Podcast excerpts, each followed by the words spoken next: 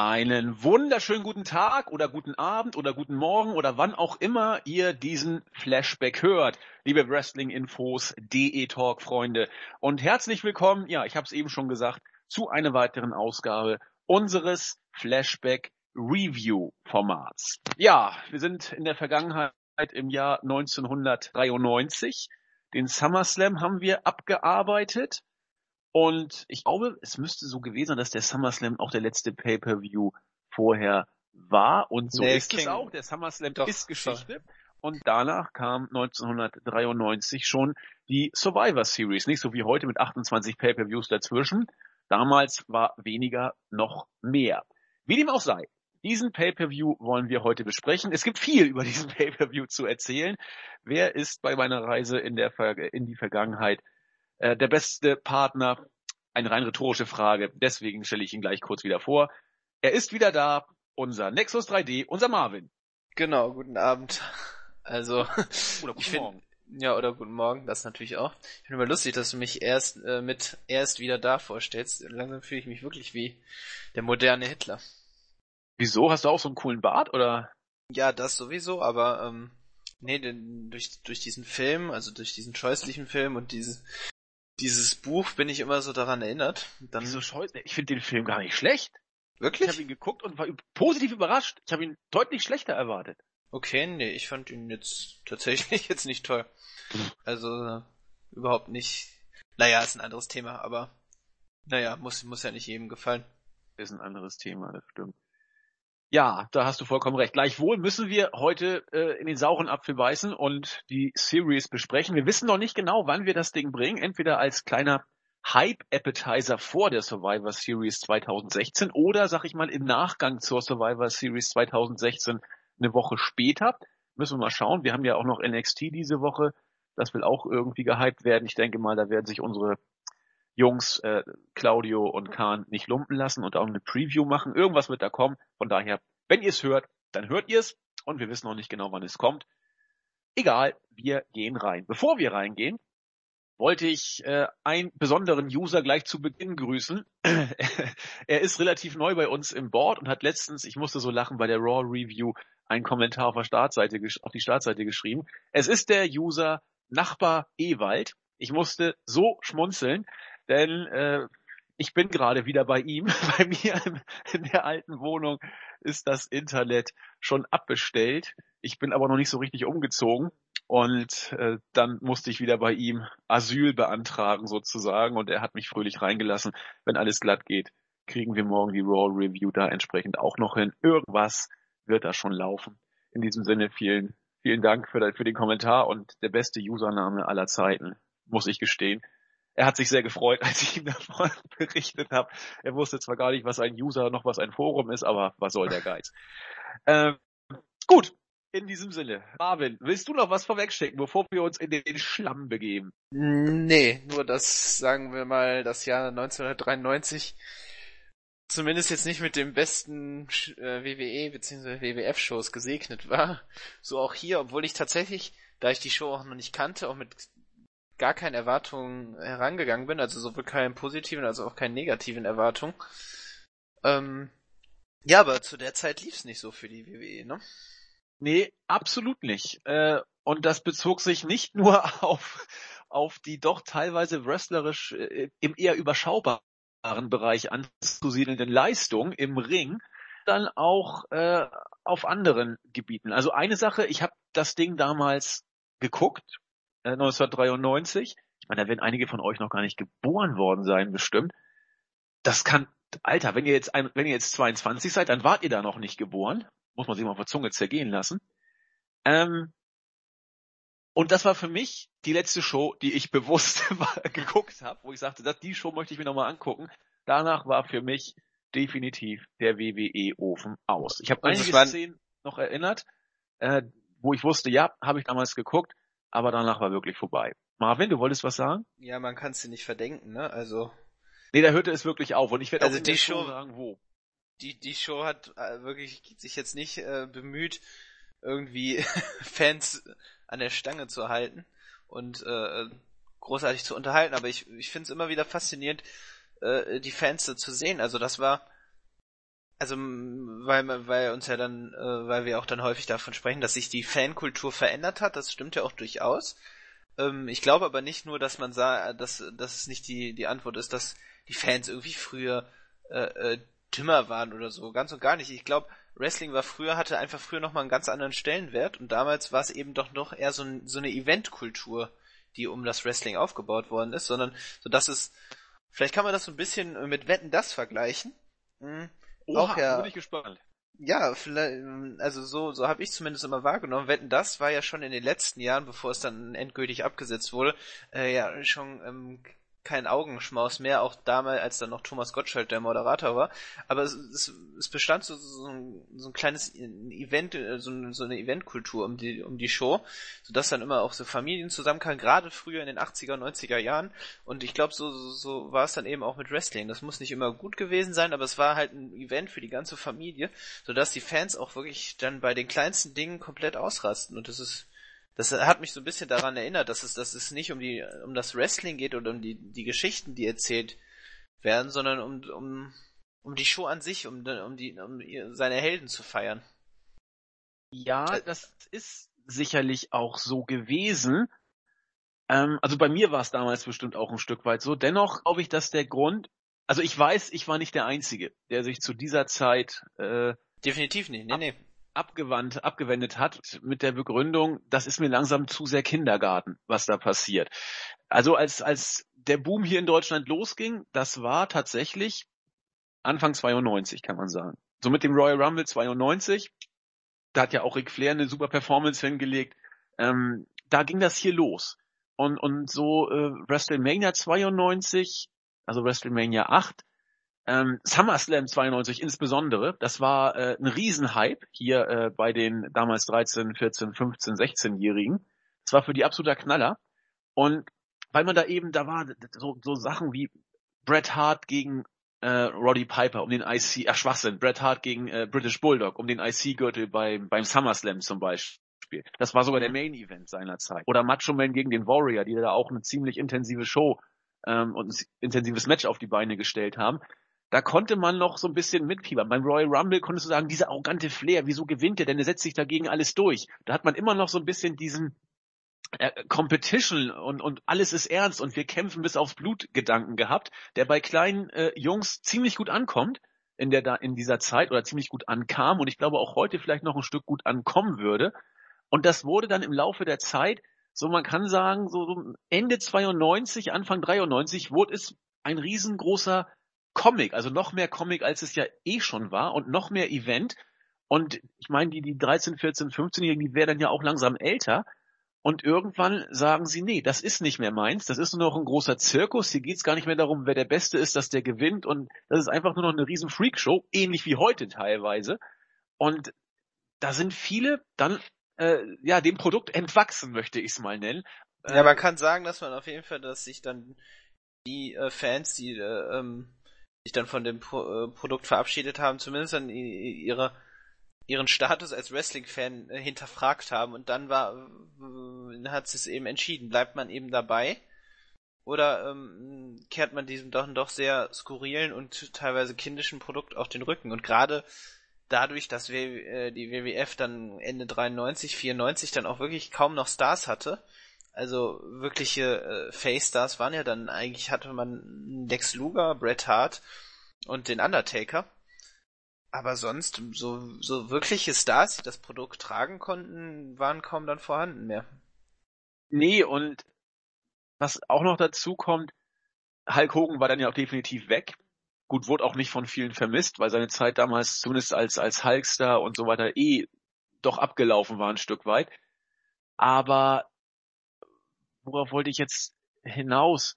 Genau, man, man ist dem Ganzen entwachsen, zu wenig Babyfaces. Ja, ich glaube, das Produkt hat sich hier in Deutschland einfach auch ein Stück weit überlebt. Der Boom war da, er ebbte ab und dann wurde es eine riesen Freakshow und wie gesagt, ein Kinderverein. Und die, die geguckt haben, waren dann nachher auch wirklich kleine Kinder. Und das war dann irgendwie nicht mehr das, was unser eins damals zum Wrestling gebracht hat. Ach ja, genau das. Aber selbst wenn man noch Interesse gehabt hätte, und ich hatte tatsächlich noch lange Zeit, ein gewisses äh, Interesse, äh, ist es verdammt schwer gewesen, hier ein Smartmarkt zu sein, weil es gab, wie gesagt, nicht solche äh, Sachen wie Wrestling Observer oder, oder Wrestling Info. Ja, da gab's gab's schon, nur diese Fan-Magazine, wo du wirklich Ja. dachtest, ey Leute, kein Mensch glaubt das mehr, dass das echt sein soll. Und dann äh, habe ich jetzt auch keine Chance mehr, um rauszukriegen, wer wird wie gepusht oder so. Internet gab's noch nicht. Dann war natürlich der Ofen aus. Aber wie gesagt, das ist nur ein Teil. Und das ist ja nur der kleine deutsche Markt. Äh, es lief ja auch in Amerika grottenschlecht zu der Zeit, nicht wahr? Also die Definitiv. Ratings waren auch da im freien Fall in den Staaten. Dazu Die kam, vielen, bitte? die vielen die Ratings, richtig, ja. Ja. Das war also der, das, die erste Götterdämmerung für Vince, bevor das Gespenst WCW äh, auf einmal real wurde. Und der Steroidskandal, der ja damals der Grund war, warum Hulk Hogan 92 so ein bisschen aus den Shows rausgenommen wurde und 93 dann das äh, große Comeback bei, bei Mania versucht hat zu inszenieren, was dann ja auch nicht so wirklich erfolgreich lief. Aber der Steroidskandal war immer noch nicht richtig abgehakt, sodass Vince schon bevor die WCW, wie gesagt, auftauchte, in arge Bedrängnis kam und sogar die Liga stellenweise und zeitweise auf, auf Linda umschreiben musste. Also keine guten Zeiten für den damaligen Marktführer oder heutigen Marktführer. Nee, wie gesagt, vor und hinter den Kulissen. Also, dann, Und wenn was- wir jetzt gleich mal in die genau Show reingehen, die Kulissen lief, da gehen ne, gleich drauf ein. also da absolute holla die Waldfee. Ja, Bitte? Holla die Waldfee, habe ich Absolut. nur gesagt. Also da muss man wirklich äh, sagen, dass es einiges passiert. Vielleicht noch kurz, bevor wir dann endgültig in die Show reingehen, nochmal zu, zu dem Konzept der Survivor Series. Wollte ich nur vorausschicken, auch im Hinblick dann eben auf die Survivor Series, die entweder letzten Sonntag oder nächsten Sonntag stattfindet, also letzten Sonntag stattgefunden hat, je nachdem wann der Pod Podcast kommt. Ich bin überhaupt kein Fan von diesen Traditional Survivor Series Elimination Matches. Ähm, ich weiß nicht, wie es bei dir aussieht, ich aber finde die geil. ähm, wrestlerisch sehr schwer, dass dabei was rumkommt. Allerdings, und das möchte ich hier in dem Zusammenhang positiv erwähnen, ähm, hier hatte man wenigstens noch das Gefühl, dass es um irgendwas ging, auch wenn es um nichts ging. Ähm, die, die Wrestler äh, in den ge- verschiedenen Teams waren so miteinander äh, vernetzt, dass, dass Fäden äh, be- bestanden, sodass dass ein Zusammenhang, Sinn dahinter äh, ähm, zu sehen war und ähm, ja, und man hat ähm, man hat den, den, Matches Relevanz verliehen, was man äh, bei unserer heutigen Survivor Series, die wahllos zusammengestellt werden, äh, leider nicht gesehen hat. Das ist Und- richtig. Wo, und wobei was ich noch- dazu, ja, Marvin. Ja, nee, sag ruhig. Wobei ich dazu noch sagen muss, die äh, Survivor Series Matches äh, der früheren Zeiten, die waren immer so, was Storylines angeht. Also Paradebeispiel für mich, ein, ein, ein großartiges Paradebeispiel für, für eine sehr, sehr gut gebuckte zumindest Survivor Series war für mich die Survivor Series 1990, wo wirklich in jedem Team äh, da waren es, glaube ich, auch wirklich nur Teams. Ich glaube, ein Match, äh, Singles-Match oder so war dabei. Ansonsten waren es wirklich nur Elimination-Matches, Elimination-Matches, Gott bewahre. Und da war in jeder Konfrontation waren Storylines. Äh, was ich äh, damals zum Beispiel, krieg's noch hin, Jake Roberts und sein Team gegen Rick Martell und sein Team. Oder Hulk Hogan mit, mit seinen ganzen Hulkster-Freunden gegen Earthquake, die auch damals eine Fehde am Laufen hat. Also das war richtig, richtig gut aufgebaut, die ganze Geschichte. Und äh, am Ende gab es dann, war es dann so, dass der, dass die äh, Überlebenden aus jedem Team ins große Finale eingezogen sind, dass natürlich dann Hulk Hogan und der Warrior gewonnen haben mit ihrem Team. Natürlich. Aber das fand ich richtig geil. Also da war ich äh, als Mark aber vollkommen drin. Also das war richtig gut. Ja, die Konzepte sind simpel, aber ähm, wie du wie du gesagt hast, da, dann wurden Fäden aufgebaut und dann halt auch dadurch eine Relevanz verliehen und wir sehen das dann auch in den, sag ich mal hier jetzt bei der äh, Survivor Series 93 eben auch die, sag ich mal kleineren Matches, so die einzelnen Wrestler waren alle miteinander vernetzt und hatten auch äh, einzelne individuelle Fäden. Und heutzutage, gut, natürlich dann auch jetzt 2016 durch den Roster-Split geschuldet, ähm, aber dann, dann streiten sich nur noch die Teams und es geht darum, dass sie, dass sie nicht zusammenpassen, zusammengewürfelt sind. Und ähm, aber mehr, mehr ist das nicht und das finde ich so ein bisschen schade und deswegen die für mich ohnehin schon eher uninteressanten Matches haben es dann dann noch schwerer, da irgendwie was Gutes auf die Beine zu stellen. Da gebe ich dir auf jeden Fall recht. Das kann man wohl definitiv so sagen. Wobei man könnte auch diese Streit-Storyline deutlich äh, besser inszenieren, wenn man es denn wollte. Aber na gut. Das ist die Gegenwart. Gehen wir zurück in die Vergangenheit.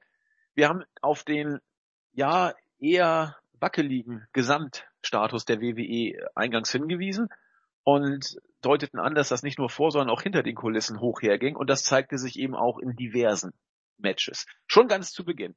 Das erste Match bestand nämlich aus der Paarung IRS, Diesel, Rick Martell und dem neuen Adam Bomb, der als äh, großes Monster versucht wurde zu inszenieren, was semi-optimal nur geklappt hat, gegen den One-Two-Three-Kid, gegen Marty Genetti, Razor Ramon und, naja, dann sollte es eigentlich losgehen mit dem äh, vierten Mann. Als dieser war damals und auch relativ groß angelegt, die ganze Sache, Mr. Perfect angedacht. Ich weiß noch, dass man sehr, sehr intensiv die äh, zuerst Feindschaft, dann Freundschaft zwischen Razor Ramon und Mr. Perfect richtig gehypt hat. Und dann kam Razor Ramon, hat das Mikrofon genommen und sagte, ja, ich muss euch äh, was über meinen Partner sagen, der jetzt eigentlich kommen sollte. Er ist so perfekt, dass er sogar aus dem Match ausgetaggt hat, bevor es überhaupt losging. Das Publikum war wie alle anderen, also wie ich auch, vollkommen verwirrt.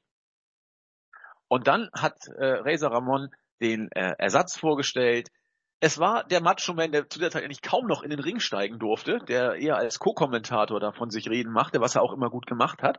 Und der kam dann sozusagen zu seinem Survivor Series Match, das eigentlich in der Form so nicht hundertprozentig geplant war. Was war passiert? Mr. Perfect war vorgesehen und er war auch bis zwei, nee, bis drei Wochen, glaube ich, vor dem Match vorgesehen. Er wurde am 28.10. aus den äh, aus dem Kader der Roadshows genommen, weil er wohl so viel Stress gemacht hat bezüglich seines äh, Bookings, äh, was den IC-Gürtel angeht. Er hat ja beim SummerSlam den Gürtel nicht gewonnen gegen Shawn Michaels. Ich meine, es war der SummerSlam. Und kleiner Moment.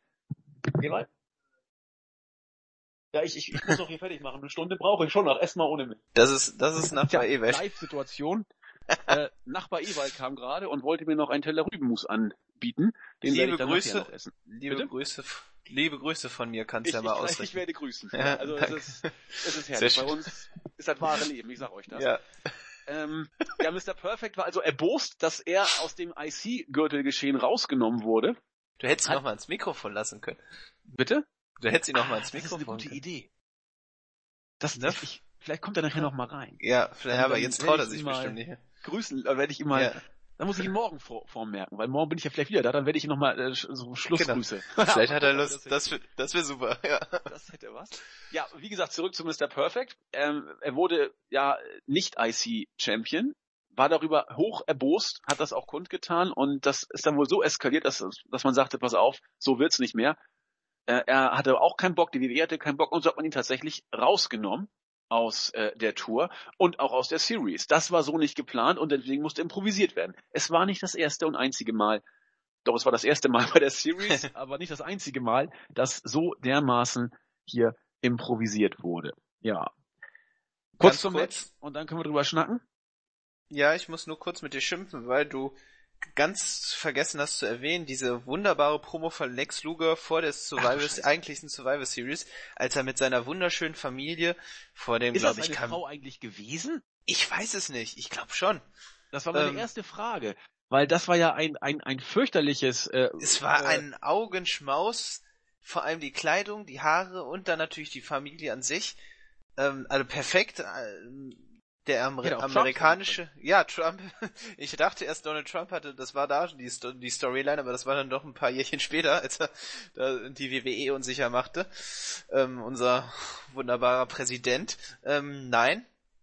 Ähm, es war tatsächlich Lex Luger, der aber auch für den amerikanischen Traum stand, steht, stand und ähm, ja, mit seiner Familie einfach mal jeden auch schöne Thanksgiving wünschen wollte. Und da, äh, wie, wie man gesehen hat, wird er diese auch feiern. Zwar, ni zwar nicht mit seiner Familie, sondern mit, äh, mit Ludwig Borger, aber ähm, schön war's Immerhin. trotzdem. er hat Also auch, frohes Thanksgiving gewünscht und dabei auch einen richtig geilen Pullover angehabt. Also Ja. alles war auf, auf äh, fürchterlich Mitte 90er äh, Wellness Feelgood Policy, äh, Feelgood Family getrimmt. Man hätte sich auch übergeben können. Also hat nicht viel gefehlt. Pardon, das habe ich tatsächlich verdrängt. Nun gut, ich versuche mal kurz das Match irgendwie zusammenzufassen. Du hast es schon gesagt, die Survivor Series Matches glänzen nicht mit technisch versierten und intensiv aufgebauter Matchqualität. Ich muss gestehen, der Opener war noch eines der besseren Matches äh, des Abends. Fand ich relativ flott und auch gut umgesetzt. Ähm, es völlig überraschend für mich die erste Eliminierung. Es hat tatsächlich äh, Diesel getroffen, der nach einem Flying Elbow Drop vom Macho Man äh, das Feld räumen musste. Vorher wurde Adam Bomb als, als Monster so ein bisschen äh, inszeniert. Diesel hat den One-Two-Three-Kit durch die Gegend geschmissen und dann ging es hoch her und Randy Savage hat den Elbow Drop angesetzt und tatsächlich 1, 2, 3 clean Diesel rausgeschmissen. Das war eine kleine Überraschung.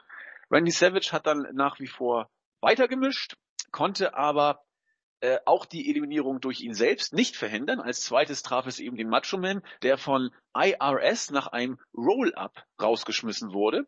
Der konnte sich darüber allerdings nicht wirklich lange freuen, denn er verließ als nächster den Ring nach einem Razor's Edge, der übelst aussah, weil er wie ein nasser Sack auf den Boden aufschlug. Ich meine, IRS hat ja ordentlich äh, auch, äh, der ist ja kompakt gewesen, er war nicht dick, aber richtig kompakt. Boff, dass er den IR, dass er den Razor's Edge überhaupt genommen hat, fand ich beachtlich. Äh, Razor Ramon war dann der vierte, der raus musste, nämlich IRS hat es überhaupt nicht eingesehen, dass er auf diese Weise eliminiert wurde und hat hinterrücks seinen schweren Stahlkoffer mal wieder eingesetzt und ihm äh, Ramon übergezogen. Der ist aus dem Ring gepurzelt und wurde deswegen ausgezählt. Am Ende des, ich muss mal gucken, wer war, Diesel ist schon raus, IRS genau, wir raus, hatten jetzt genau. noch Dann den- hat's Rick Martell erwischt nach einem äh, Sunset Flip des One-Two-Three-Kids. Bomb war als letzter noch im Ring von den Heels und der wurde auch kurz danach von äh, Marty Jannetty auch nach dem Sunset Flip äh, eingerollt, sodass am Ende tatsächlich das Face-Team bestehend aus Marty Jannetty und äh, dem One-Two-Three-Kid als einzigen Überlebenden äh, am Ende gewonnen haben. Wie gesagt, ich fand das Match besser als viele andere, die noch kommen sollten und habe hier so viel gar nicht zu meckern, eben weil auch die Fäden, wie du schon sagtest, eigentlich äh, ganz gut entweder sie bestanden schon oder sie wurden fortgeführt. Also IRS hatte ja eine Fehde mit mit Razor Ramon, von wegen, äh, das war ja auch in den vorgegangenen Pay-per-View schon zu erkennen, als Teddy Biasi und IRS äh, Razor Ramon kaufen und für sich engagieren wollten. Savage, das habe ich so ein bisschen vergessen zu erwähnen, hatte ja seine Fehde mit mit Crush am Laufen. Der wurde auch, also Savage wurde auch, auch abgelenkt von Crush, der irgendwann dazu kam. Sonst wäre er ja auch nicht eingerollt worden von von IRS. Natürlich, Das war so, ja. auch so ein bisschen die Grundgeschichte dabei. Äh, ein Macho Man lässt du nicht einfach so relativ früh ausscheiden. Das geht nur durch Feindeinwirkung.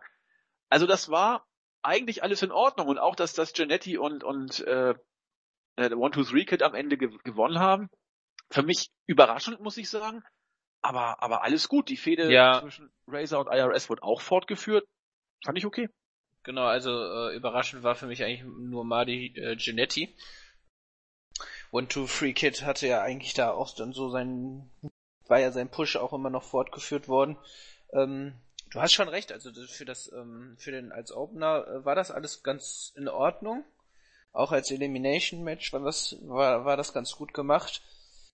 Ähm, nee, kann man, kann man nicht meckern. Also dafür hat, dann hatten wir, hatten wir schlechtere Matches. Also ich alles, was das jetzt kommt, für mich, außer äh, das ähm, Tag Team Match, das Tag Team Title Match um die Smoking Mountain Wrestling Championships, ähm, war das alles unterirdisch, meiner Meinung nach. Ja. Gebe ich dir absolut recht. Ich, ich würde gleich zum unterirdischen Part kommen wollen. Weil, also ich, das, das erste Match, da, Meinst du- da gibt's nichts zu kritisieren, also finde ich. Nee, äh, war, war, war für das, was es war, war es in Ordnung. würde ich ähm, mitgehen. Wolltest du jetzt von wegen äh, Kritik dann zu dem Interview kommen, was dann folgte? Ich muss mal gucken, was ich da aufgeschrieben habe. Nee, Was oder hab warte, nee, nee, ach, ich bin auch jetzt, bin auch jetzt ganz verwirrt. Ähm, Nee, ich meinte das spätere.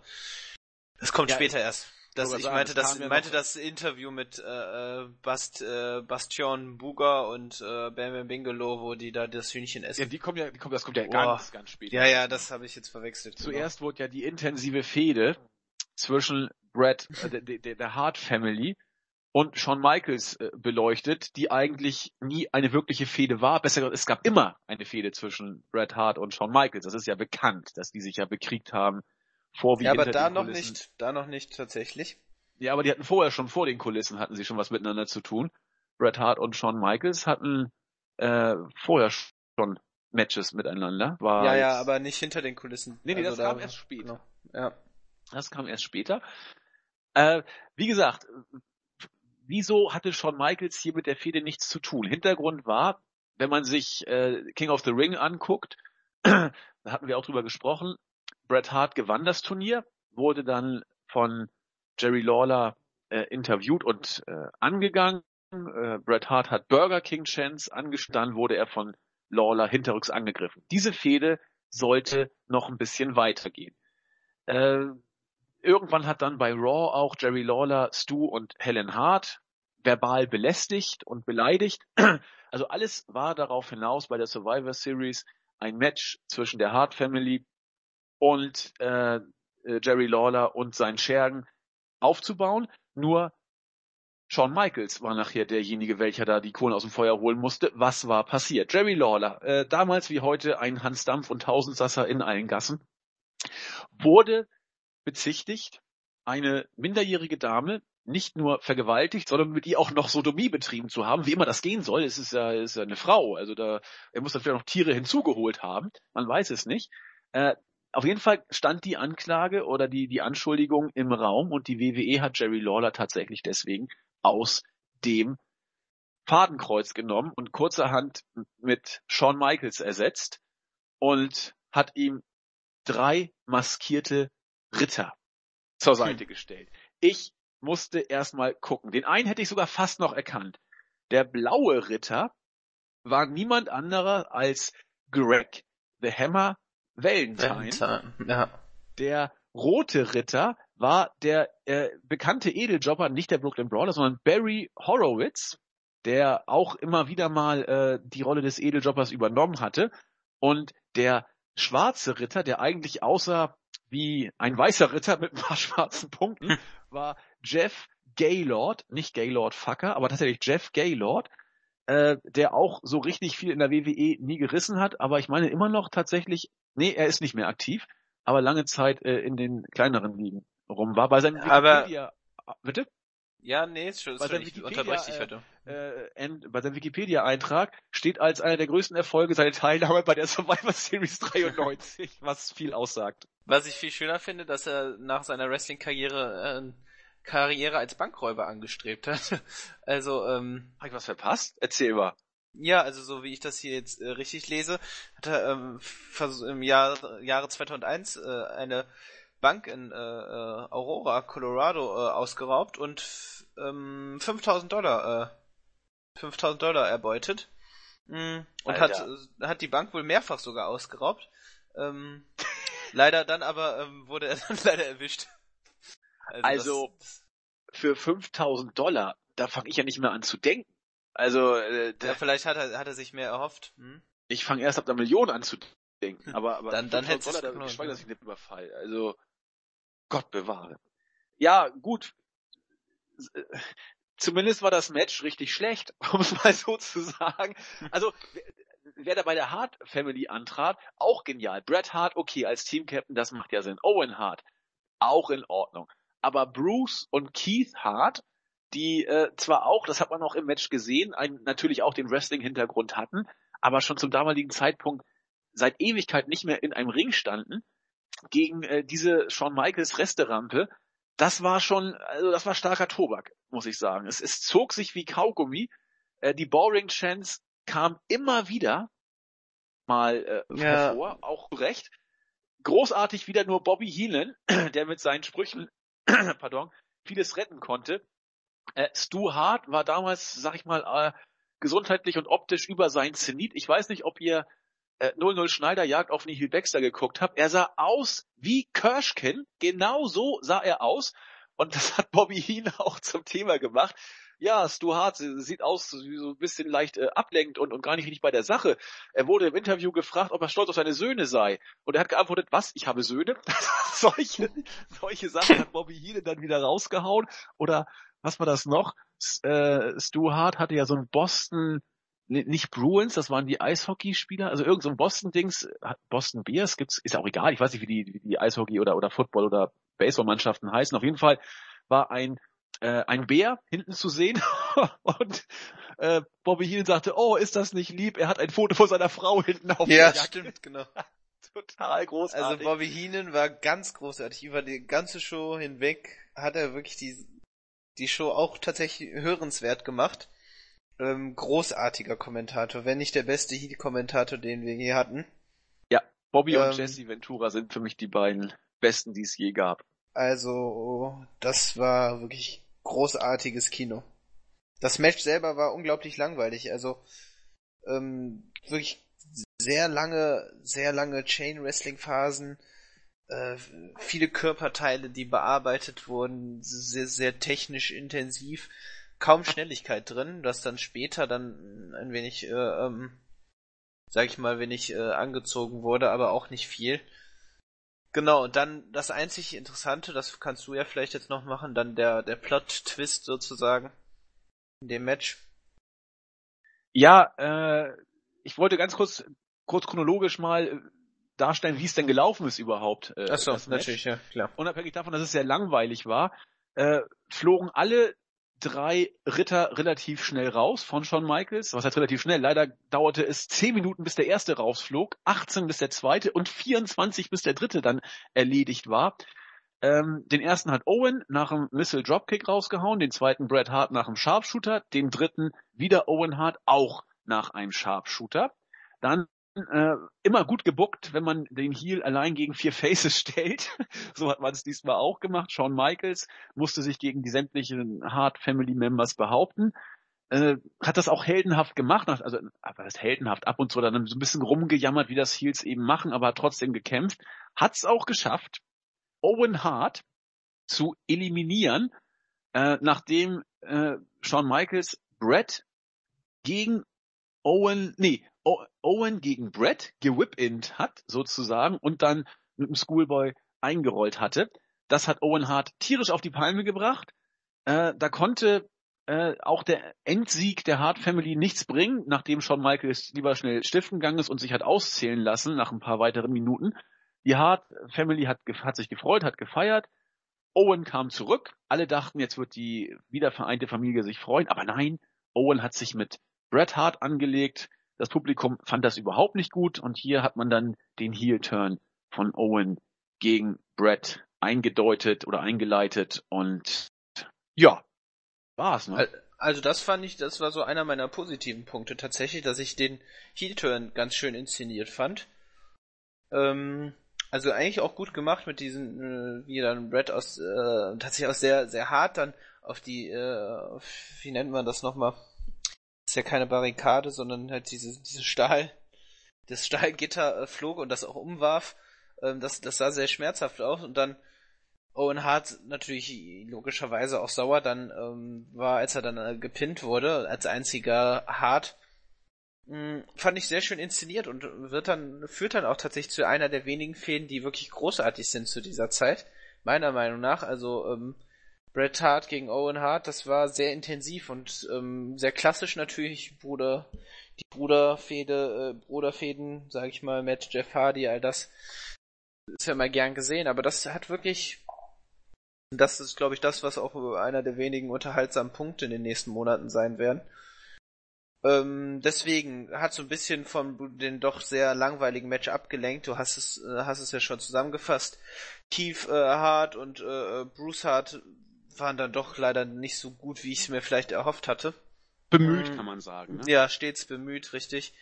Red Hart war wieder großartig und auch ein unglaublicher Star. Die Reaktionen sind immer wieder heftig zu, anzusehen. Shawn Michaels muss man hier auch wieder mal als unglaublich guten Heel äh, äh, overbringen, äh, wie er auch, wie er wirklich sich nicht zu, äh, zu müde ist, dann auch die anderen wirklich overzubringen. Gut, äh, die äh, Ritter war natürlich Kanonenfutter, aber das war in Ordnung. Äh, Shawn Michaels hat man dann eben mit einem Countout geschützt.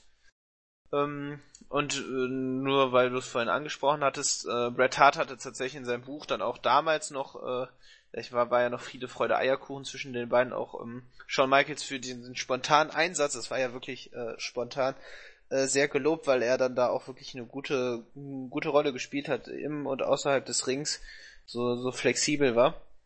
Ähm, aber das Match war halt nichts. Und das, das ist halt dieses Problem. Und Problem ist halt auch, dass diese Elimination Matches dann nicht zehn Minuten gehen, sondern immer an die halbe, an, an, an die halbe Stunde. So, und das, das hat, war dann doch so ein bisschen, wo man, wo man dann schlucken musste. Also zwischendurch äh, war ich wirklich extrem gelangweilt. Ja, ich auch. Und das ne? war also damals so als Mark und heute als Smart Mark auch. Also ja, das war, definitiv, definitiv. Da, war also so da toll. gewinnt man nichts ab und deswegen muss ich sagen, dass ich bei dem nächsten Match tatsächlich auch einfach erstmal durchgeatmet, äh, durchgeatmet habe, weil ich dann, weil man dann er, erstmals in der Show wirklich vernünftiges Wrestling gesehen hat. Ähm, und das, das tat ziemlich gut, weil die Show sonst war, das war ja eine Freak-Show einfach und das war auf Dauer für knapp äh, zwei Stunden und 50 Minuten dann doch sehr anstrengend. Absolut. Absolut. Habe ich nichts hinzuzufügen. Ähm, bevor wir jetzt zu dem von dir genannten Tag Team Match kommen, möchte ich noch äh, erstmal auf die Geschichte des Main Events zu sprechen kommen. Die wurde nämlich als nächstes beleuchtet. Wie kam es überhaupt zu den All Americans? Eigentlich bestand das Team ursprünglich aus Lex Luger, dem amerikanischen Helden, ähm, den Steiner Brothers, die sind ja auch amerikanischer, als man überhaupt sein kann, ne, mit ihren College-Anzügen da, mit denen sie immer eingelaufen sind und Ringen äh, auch auf dem College gelernt. Und Tatanka, der amerikanische Ureinwohner sozusagen. Die wieder gescrewt wurden. Per perfekt. Äh, aber Tatanka musste raus. Und ich habe mich gefragt, wir haben, also Marvin und ich haben noch ein bisschen drüber geschnackt, wir werden noch mal recherchieren, wir haben es nicht so richtig rausgekriegt. Es sieht wohl aus, so aus, dass man Tatanka damals tatsächlich nicht aus dem Match genommen hat, weil er verletzt war, sondern offensichtlich bewusst, um die Storyline aufzubauen für die Series. Einerseits, um den Undertaker vielleicht ins Match zu bringen, denn der war der Ersatz für Tatanka. Und andererseits vielleicht auch, um Ludwig Borger zu pushen. Denn er war derjenige welcher die zweijährige Siegesserie von Tatanka dann beenden durfte. Natürlich alles nicht clean, ist ja klar, aber äh, wir waren verwirrt.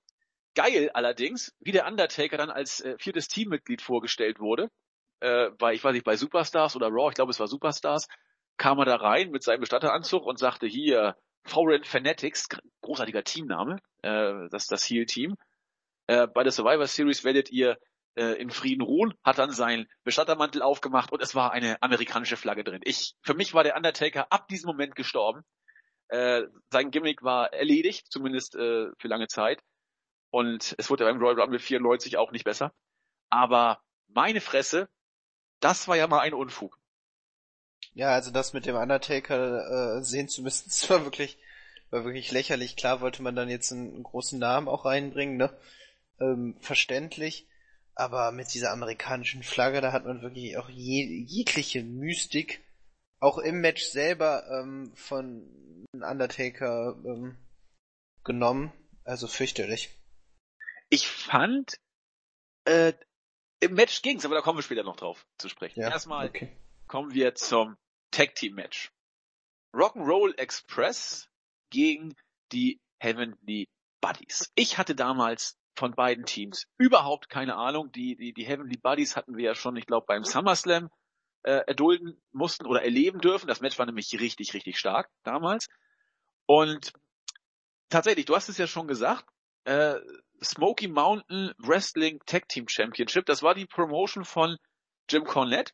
Und man hatte mit der WWE, äh, WWF, ein Deal, wonach tatsächlich bei bestimmten äh, Events Jim Crockett seine Teams präsentieren durfte. Das war jetzt das Genau. Tag Team Championship Match. Die so Heavenly Working Buddies- Agreement. Genau. Heavenly Buddies als äh, Number One Contender gegen den Rock'n'Roll Express, Ricky Morton und Robert Gibson. 14 Minuten. Sehr, sehr flottes Match. Da war auch äh, für die damalige Zeit äh, war das ja ein High-Risk-Manöver ohne Ende. Ein, ein Topi zwischen dem äh, zweiten und dritten Ringseil. Damals wurde allerdings noch der, das untere Seil nach unten gerückt und das obere hochgezogen. Da hat man das noch versucht, ein bisschen sicher zu machen. Äh, eigentlich wohl, wrestlerisch, wohl das beste Match des Abends, oder? Definitiv. Also, ähm, wie gesagt, für mich eine reine Erholung, einfach mal zu sehen, ähm, dass es, dass es ein vernünftiges Match auf die Card geschaffen hat. Äh, Jim Cornette mit seinem seltsamen äh, Tennisschläger auch am Ring vertreten, äh, der ja dann auch, sag ich mal, zur Mordwaffe äh, ge geworden ist. Ähm, nee, sehr nett anzusehen. Am Anfang ähm, einige Botches, äh, die dann so ein bisschen so einen kleinen Wermutstropfen. Aber äh, im Großen und Ganzen war das ein flottes, schönes Match. Und ähm, ja, wir haben neue äh, Tag Team Champions dann sehen dürfen. Natürlich nicht clean, ist ja logisch. Äh, der Tennisschläger von Jim Cornette wurde eingesetzt. Er war ja der Manager der, der Heels, der, der Heavenly Buddies. Aber ja, so, so hässlich sie waren, also ich fand, was da äh, Heaven äh, äh, himmelig gewesen sein soll, weiß ich nicht, zumindest war es nicht die Optik. Aber das waren eben einfach gute Tag-Team-Matches, die die da auf die Matte gebracht haben. Das war von vorne bis hinten gut, technisch, flott, wie du schon gesagt hattest, passte. Das Niveau wurde natürlich dann gleich wieder in den Keller gepackt, denn wir waren bei den WWF-Eigengewächsen gewissermaßen. Meine Fresse. Also das war, glaube ich, so der Sargnagel, was als nächstes kam, um mir dann wirklich die Sache dann definitiv nicht mehr schmackhaft zu machen. Die Four Doinks gegen Team Bam Bam Bigelow, bestehend aus Bam Bam Bigelow, Bestien Buga, ein äh, verkanntes Genie, möchte ich sagen, im Ring, und die Headshrinkers. Sie haben sich vor dem, Inter vor dem Match noch interviewen lassen. Eine absolute so Freakshow. Bitte? Ekelhaft war das wirklich. Ich, ich musste, ich musste schmunzeln, denn sie haben, sie haben Thanksgiving gefeiert und da isst man ja auch Truthahn. Und das haben sie auch gemacht. Nur ohne Teller, Besteck und sonstigen Sachen. Einfach da so äh, den Truthahn so von der Hand in den Mund, bisschen rumgetüdelt. Bugger galt ja auch so als das Ekel schlechthin. Äh, die Headshrinkers haben ja eigentlich eh immer Hühnchen gegessen, habe ich das Gefühl, vor jedem Match. Haben auch hier ordentlich reingehauen, auch mit Sabberfäden und so, da war alles dabei, wie sich's gehört. Der Einzige, der sich so ein bisschen geschämt hat, dass er dabei sein musste, war Bigelow selber, der versucht hat, nochmal das Ganze so äh, als Team-Captain äh, zu kontrollieren und sagte, egal, wir machen euch fertig, aber das war sozusagen unser Thanksgiving-Gruß aus der Ekelfraktion. Wer drauf steht, okay. Ich konnte damit noch so halbwegs um, womit ich nicht mehr um kann, um konnte, war dann tatsächlich, wie das Team der Four Doinks zusammengestellt war. Es war nicht nur Doink mit drei Lookalikes oder sowas in der Art. Nein, Doink war gar nicht dabei. Es war nämlich die Bushwackers, Luke Doink und Butch Doink und Man on a Mission, Mabel Doink und Mo Doink.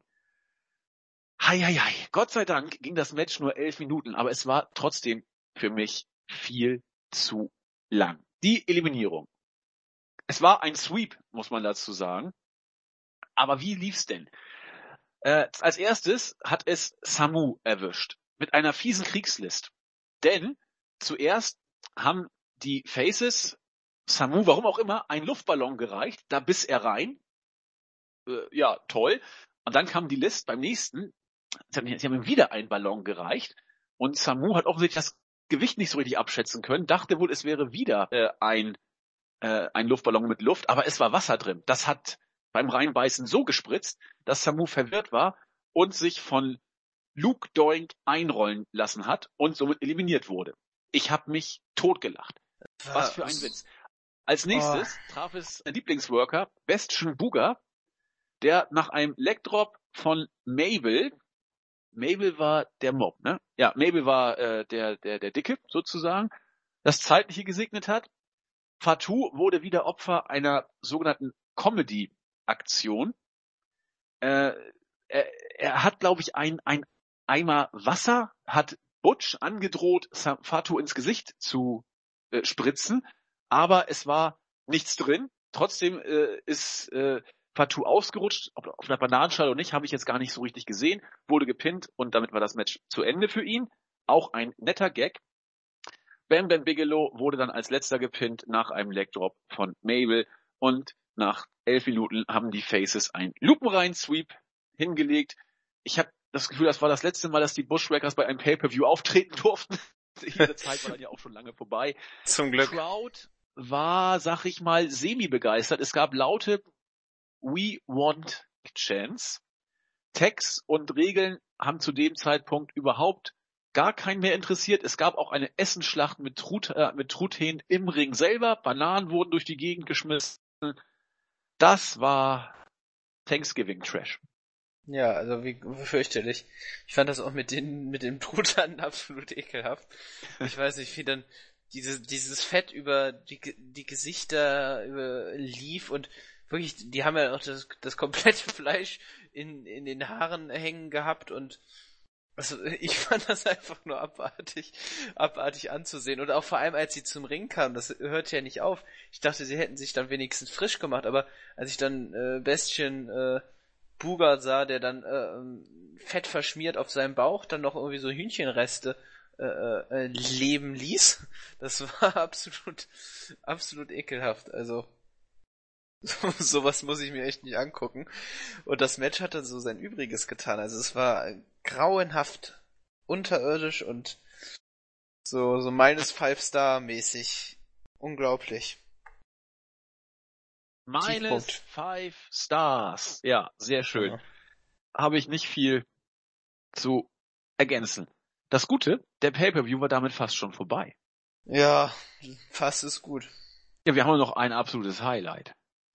Der ja. Main Event stand ja noch an. Die All-Americans, bestehend aus Lex Luger, den Steiner Brothers und eben den neu rekrutierten Undertaker, mussten gegen die Foreign Fanatics ran. Die bestanden aus Yokozuna, Ludwig Borger und eigentlich aus beiden Quebecers, aber Pierre wurde, ich weiß auch gar nicht, warum er ausgetauscht wurde. Ach, ich wusste es. Ich hab's, äh, nicht, mach, mach mal weiter. Ich, ich, ich ruf das mal, ich such das mal eben raus. Auf jeden Fall wurde er ersetzt durch Crush, sodass wir Yokozuna, Crush, Ludwig Borger und Jacques von den Quebecers hatten und die haben dann entsprechend den Main Event bestritten. Ging flott los. Äh, Rick Steiner hatte einige interessante Aktionen gegen Yokozuna, den er tatsächlich äh, nach dem Schulterblock war das, glaube ich, aus dem Ring schmeißen durfte. Trotzdem wurde er kurz danach von Ludwig Borger gepinnt nach einem, ja, ich weiß gar nicht genau, was es sein sollte. Äh, missglückter Bodyslam oder oder oder Crossbody. Ich habe es nicht so richtig benennen können, was es denn war. Auf jeden Fall sah es verbotscht aus. Da ich wohl konnte Borger Rick Steiner pinnen und somit waren die Faces schon relativ zu Beginn nach fünf Minuten mit einem Mann weniger auf dem Platz. Crush schied auch aus. Natürlich äh, konnte sich jeder denken, warum. Er wurde ausgezählt, denn Randy Savage trat einmal an den Ring, wurde zurückgehalten, kam dann noch ein zweites Mal raus und hat sich mit Crush geprügelt. Die beiden haben sich so lange geprügelt, bis dann eben äh, Crush ausgezählt wurde. Die Fehde der beiden wurde damit weiter fortgeführt. Ich glaube, sie endete erst bei WrestleMania im Jahr 94. Als nächstes hat es dann Jacques von den Quebecers erwischt, der von Lex Luger nach einem Elbow-Smash aus dem Rennen befördert wurde. Scott Steiner, der ordentlich performt hatte, musste dann gegen Yokozuna, den kürzeren, treten. Ein Leg Drop. Nach 17 Minuten war es für ihn vorbei. Und dann kam etwas, was ich wirklich positiv äh, erwähnen möchte. Yokozuna und Undertaker hatten ihre Fehde. Der Undertaker hat die ganze Zeit nur drumherum gestanden. Teilweise habe ich ihn gar nicht sogar gesehen neben dem Ring. Wurde dann allerdings eingewechselt und hatte sein Showdown mit dem damaligen WWE World Heavyweight Champion Yokozuna und hat einen Move gezeigt, den ich damals unglaublich geil fand. Was für ein Running Bulldog hat er gezeigt gegen Yokozuna. Wie hoch ist der Taker abgesprungen? Hammer. Ich habe noch Carsten Schäfer live damals äh, im Ohr, wie er schrie, und was für ein Bulldog! Und ich stimme ihm selten zu. In diesem Fall war ich, ich hätte genau so hätte ich das auch äh, moderiert. Scheiße war der gut. Ähm, und auch sonst hat mir das nicht schlecht gefallen. Joko hat sehr, sehr gut gesellt, die, die Zeit über. Ähm, dann ging es nach draußen und Joko hat den Taker mit mit so einem äh, Schlag auf die mit, mit dem Kopf auf die Stahltreppe gehauen. Der Taker hat das dann non-gesellt wieder seinen Kopf aufgerichtet und Joko hat Angst eingeflößt geguckt. Also sein Selling war großartig. Generell hat er mir in diesem Match sehr gut gefallen, was Beweglichkeit und auch äh, Moves, die er genommen hat und die er gegeben hat, das war stark. Die beiden wurden ausgezählt und haben dann entsprechend die Fehde Richtung Rumble auch auf den Weg gebracht. Da lief es dann ja auch beim Royal Rumble mit den beiden weiter. Ich glaube, es gab auch ein Titelmatch, aber da reden wir später zu, später drüber, wenn wir dann beim Rumble sind, 94. Und am Ende standen sich demnach Ludwig Borger, der mit einem Pin, ich glaube mit den Fingerspitzen damals die Siegeserie von Tatanka beenden durfte und zu einem Monster Heel kurzzeitig gepusht wurde, gegen äh, Lex Luger. Das Finish war lahm. Man muss es so deutlich sagen. Es war kaum Stimmung in der Crowd. Man hat auch kein Momentum aufgebaut.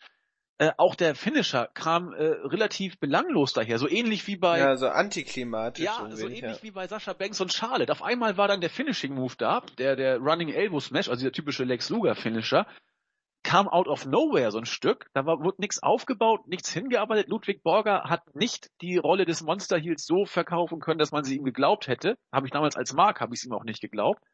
Auf jeden Fall war Lex Luger dann der einzige Überlebende. Man hat sich gefreut. Und ja, die Series ja. war zu Ende. Lex Luger wieder als amerikanischer Held am Ende einer Großveranstaltung. Ja. Ähm, ja, also wir haben hier ja, ähm, sagen wir mal positiv. Ich fand das jetzt das Match jetzt nicht so gut wie du. Ähm, Gerade der Undertaker finde ich hat auch an den falschen Momenten mit seinen äh, mit seinem Urnengedöns da äh, ist er auferstanden. Äh, selbst wenn er irgendwie ähm, gar, gar keine Attacke kassiert hat und selbst in der, äh, ich glaube es war nach einer Running Clothesline äh, äh, lag er dann erst auf dem Boden, ist dann aber so so, so Deadman-mäßig wieder auferstanden äh, wirkte so ein bisschen seltsam. Äh, ansonsten hast du schon recht, die, äh, die Szene zwischen äh, dem Taker und äh, Yokozuna war großartig, das, das muss ich dir sagen. Allgemein Yokozuna hat mir wieder sehr gut gefallen. Ja. Ähm, lustigerweise am besten fast von allen Akteuren.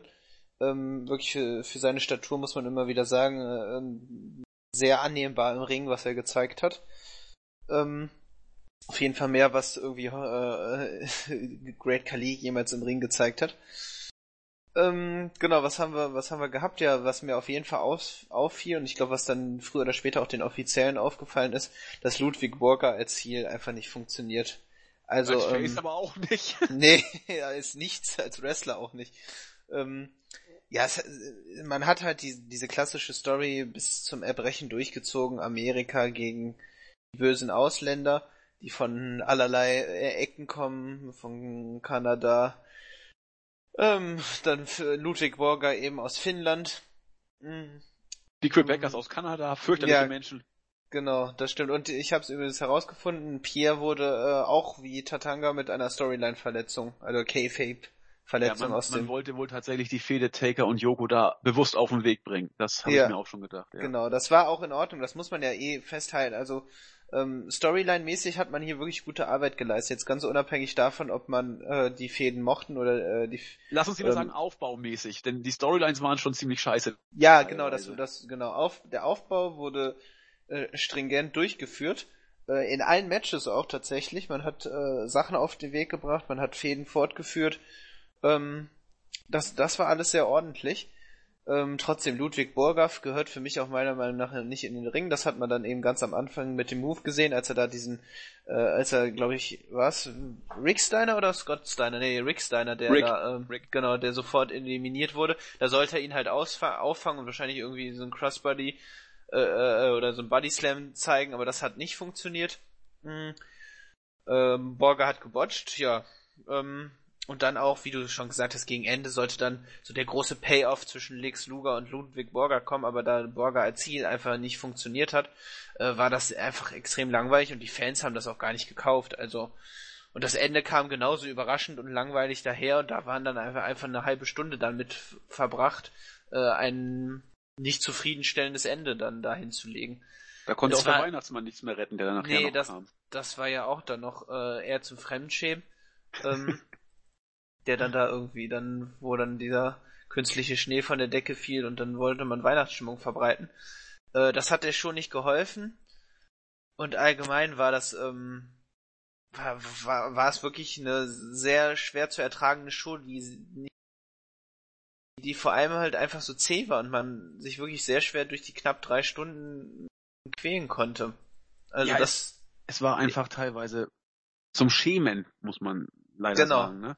Also man, Comedy und Humor schön und gut, aber diese Charaktere, die teilweise dann da, äh, wer weiß was machen mussten, das ist, boah, das war schon harter Tobak, wie du gesagt hast. Ja, das war Vince, wie er lebt und lebt. Ne? Und wenn du Vince die Kontrolle gibst, würde er die Shows am besten auch heute noch so, äh, wenn, wenn er, wenn er könnte, wie er wollte, sagen wir es mal so. Äh, ab und zu kommt sein Humor noch mal durch. Äh, das ist Vince, was er lustig findet. Das muss man immer wieder betonen. Ne? Und Also- vielleicht noch ein paar Zahlen äh, für alle Freunde, die damit dann auch immer gerne hantieren. Ähm, wir hatten ja gerade gesagt, die Ratings von Raw fielen sowieso und äh, die Buy-Rate des Pay-Per-Views auch. Also ähm, man hatte im vor, vorausgehenden Jahr, also 1992, hatte man ähm, noch eine, eine Million 400.000 verkaufen können. Ne, also 1,4. 1,400.000, das ist eine Hausnummer. Ja, und dann hatte man im Vergleich dann nur noch äh, 0,82 und das waren halt dann 800.000. Äh, ne, bin ich jetzt richtig? Ja, genau. Mhm. Auch äh, in das gleiche Bild passt die Zuschauerzahl, die mit 15.000, das ist ja heutzutage absolut in Ordnung, muss man ja sagen, Ja. die mit 15.000 die schwächste seit Jahren war. Ich glaube, äh, schlechter war nur noch die, die 89er Series. Ähm, also es lief nicht rund, alles andere, sowohl in der Halle nicht als auch außerhalb der Halle. Und wenn man sich die Show anguckt, äh, es kommen harte Jahre jetzt für die WWE. Das muss man, WWF, äh, ab Ende 93, 94 die WCW kommt. Man kauft die Stars aus der WWF. Und ich glaube, das fing da jetzt langsam an. Dass die Ja, wohl, jetzt richtig WCW, ernst machte. er, ernst wurde es eigentlich erst 95. Ja, das ist richtig. WCW. Aber, Genau. Aber ich weiß- Los. Genau, wo WCW auch merkte, ihr Produkt läuft auch nicht. Genau. Ähm, da, da muss was, da muss, müssen Veränderungen. Ähm, genau, so sind eigentlich am Ende der Show, ne? Wir sind durch, würde ich auch Ja. sagen. Ich weiß jetzt gar nicht, wie lange wir gebraucht haben, aber ist ja auch Ich wurscht. glaube, ja. Wir haben es auf Ich jeden weiß, Fall jetzt wollen fertig. wir, wollen wir noch ein paar Nummern geben, also eins bis zehn die Show einordnen, Oh! Wenn wir Oh. schon dabei sind. Oh ja.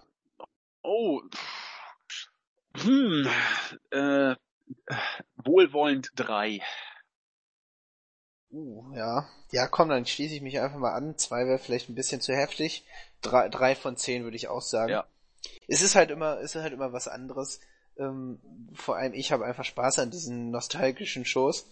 Und ähm, aber der Toleranz, Toleranzbereich wurde leider dann hier auch echt überschritten. Ähm, das, das, mal den historischen Forschungsass weg äh, und Ja. stell dir vor, du hast das live geguckt. dann, dann wäre ich sehr enttäuscht gewesen und wütend, Ja. dass ich dafür auch Geld ausgegeben hätte. Also da konnte Bobby Heenan dann auch wirklich nichts mehr retten. Äh, obwohl er wirklich das großartig gemacht hat. Allein, allein für manche, so manche Kommentare sollte man mal reinschalten. Und man, ich, ich habe auch immer das Gefühl, dass Vince McMahon Bobby Heenan gar nicht unter Kontrolle hat. Also, so, er, so, Bobby Heenan, jetzt, jetzt reiß dich mal zusammen und das, ist- sowas sagt man nicht. Das ist immer sehr schön zu sehen. Ja, aber wie du sagtest, Bobby Heenan war Gold. Und äh, den kannst du nicht kontrollieren, den musst du reden lassen. Jesse Ventura war genauso. Der, die, die haben geplappert, wie ihnen der Schnabel gewachsen war. Äh, und da waren sie überragend gut. Das, das ist heute leider Gottes gar nicht mehr vorstellbar, sowas. Also, und es ist, es ist so einfach. Lass den hier Kommentator solche Sprüche bringen und, und es funktioniert. Genau, also da, das ist, da kann man auch wieder dann so Vergleiche zu unseren heutigen, ähm, äh, heutigen Kommentatoren ziehen, dass das Kommentatoren unglaublich viel ausmachen. Also ich meine, jüngstes bestes Beispiel ist wohl die Cruiserweight Classic mit da äh, Daniel Bryan und äh, Mauro Ranello. Ja. Ähm, da, die ko- großartige Kommentare, vor allem von Daniel Bryan, der sich da wirklich auch den Freiraum genommen hat und einfach auch gesehen hat, das ist halt auf einem ganz ist ein ganz anderes Niveau im Sinne von, dass Daniel Bryan Spaß am Wrestling hat, weil es ja auch ein ganz anderes Produkt, das kann man schwer vergleichen. Da geht's um Wrestling, Daniel Bryan hat Spaß am Wrestling und das merkt man und hört man.